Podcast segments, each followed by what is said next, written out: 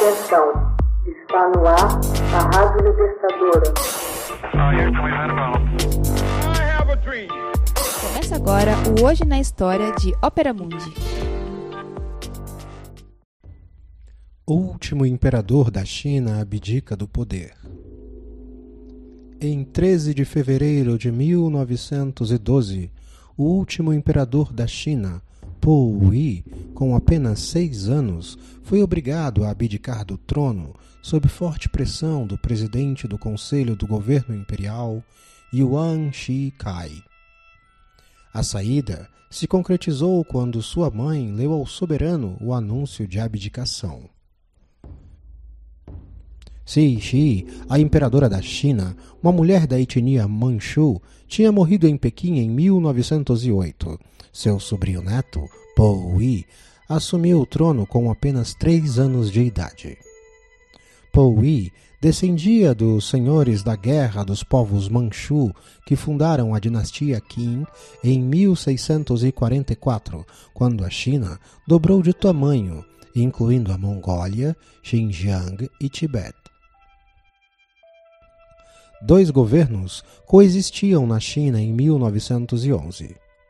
O republicano, liderado por Sun Yat-sen, fundador do Kuomintang em Nanquim, e o governo imperial em Pequim. A abdicação de Po Yi marcou o fim do regime imperial e instaurou definitivamente a República Chinesa.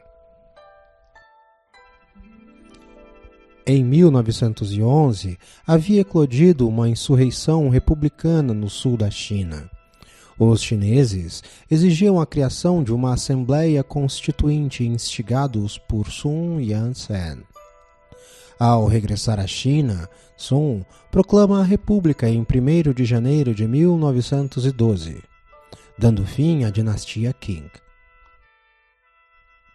Quando Sun Yat-sen assumiu o poder, recebeu das potências ocidentais promessas de apoio financeiro e militar. Como elas não se concretizaram, o líder chinês percorreu o mundo em busca de assistência que nunca chegou.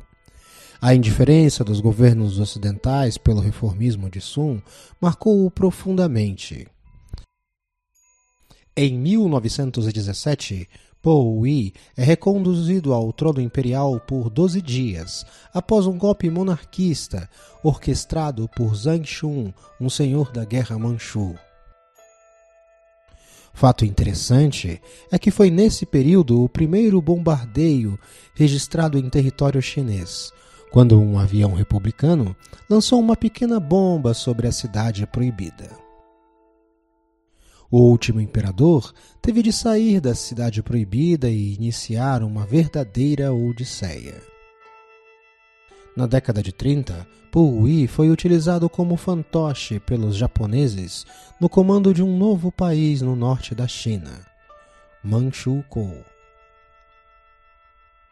Após a derrota do Japão na Segunda Guerra Mundial, a Manchúria foi devolvida aos chineses. Puyi foi capturado pelos soviéticos em 1945 e deportado com toda a sua família para a Sibéria.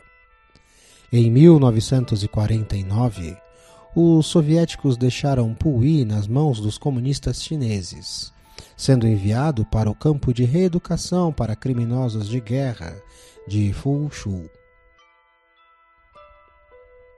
Ele passaria 10 anos lá, onde pela primeira vez teve que fazer coisas como escovar os dentes e vestir a própria roupa, além de trabalhar e aprender sobre teoria marxista-leninista.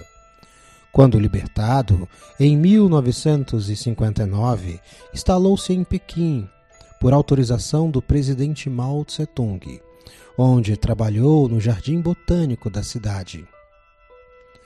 Pou Yi faleceu em Pequim em 17 de outubro de 1967. Hoje na História. Texto original Max Altman. Revisão Fernanda Forgerini. Narração e adaptação José Igor. Você já fez uma assinatura solidária de Opera Mundi?